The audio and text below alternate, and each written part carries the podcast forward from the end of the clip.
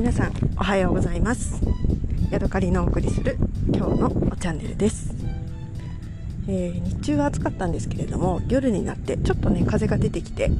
えー、ウォーキングしているとすごく涼しくていい気持ちです、えー、ただですねちょっとマイクに風が入っているのかなっていうことがちょっと心配なところですね。一応風をこう抑えるために服で包んでるんですけれども聞こえ具合はいかがでしょうか。えー、今日はですね家に帰ってきてから夫の好きな、えー、焼きそばを作りました。で以前ね友達に教えてもらってすごく気に入っているレシピがありましてそれの紹介をしたいと思います。でこれはですねテレビの「それダメ」っていう番組で、えー、紹介されてたレシピだそうで、え東京の方にあるアペタイトという居酒屋さんで作っている焼きそばのレシピです。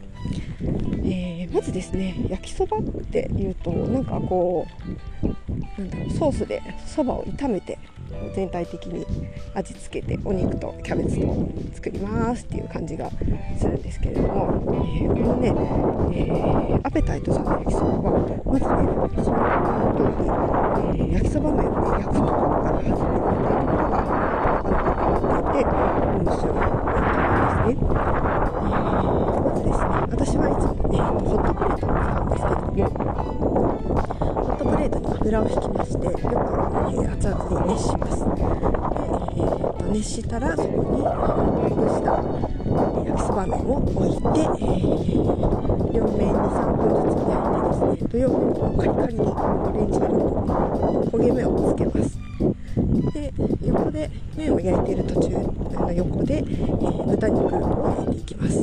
で私はこの豚肉に塩コショウと、えー、ニンニクパウダーをかけて結構しっかりめに味をつけるのが好きです。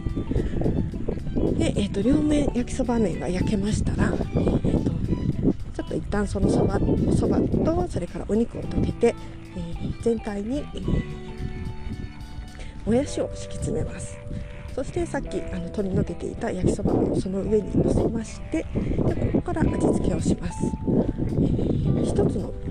一つの麺に対して、えー、焼きそば麺のあの味付けの粉ありますよね。あれを、えー、半分。なので2つ焼きそば麺を使うとしたら、えー、2袋。あちょっと1袋使います。でえっ、ー、とねこれをお椀かなんかに混ぜ置いて混ぜるといいんですけれどもえー、例えば2つの麺を使うとしたら、えー、焼きそばソースの粉を1袋入れてお醤油とソースをそれぞれ大さじ 115cc ずつ入れます。そしてお水も、えーとまあ、プラスして足す足す足すっていうのがレシピなんですけど私は足さずにそのまま粉とソースとお醤油を、えー、そのもやしと焼きそばの上からドバッとかけます。そしてほぐしてあとは水分がなくなるまで焼いていくっていうような感じです。これで、えーと、作るとですねあの焼きそばの麺がねカリカリになってでその全部がカリカリじゃなくて上の方はふわふわなふわふわというかなんかなちょっとした麺その食感がすごくあの楽しくね美味しい焼きそばができます、えーと、もやしはね1つの麺に対して1袋つけてあとはお好みで目玉焼きをねあの半熟の目玉焼きを乗せたりしても美味しいですね。今日はなぜか夫がですね焼きそば用に牛肉を買ったので牛肉とそれから半熟の目玉焼きを焼きそばにしました。私はどっちかというと豚肉ですごく、えー、焼きそばが好きかなと思いましたけれども夫は喜んでたくさん食べてくれたので私は嬉しかったです、そばのお供は、え、中国のパーマーチャーシンさんの、えー、風神パイチャーを入れて、え飲みました。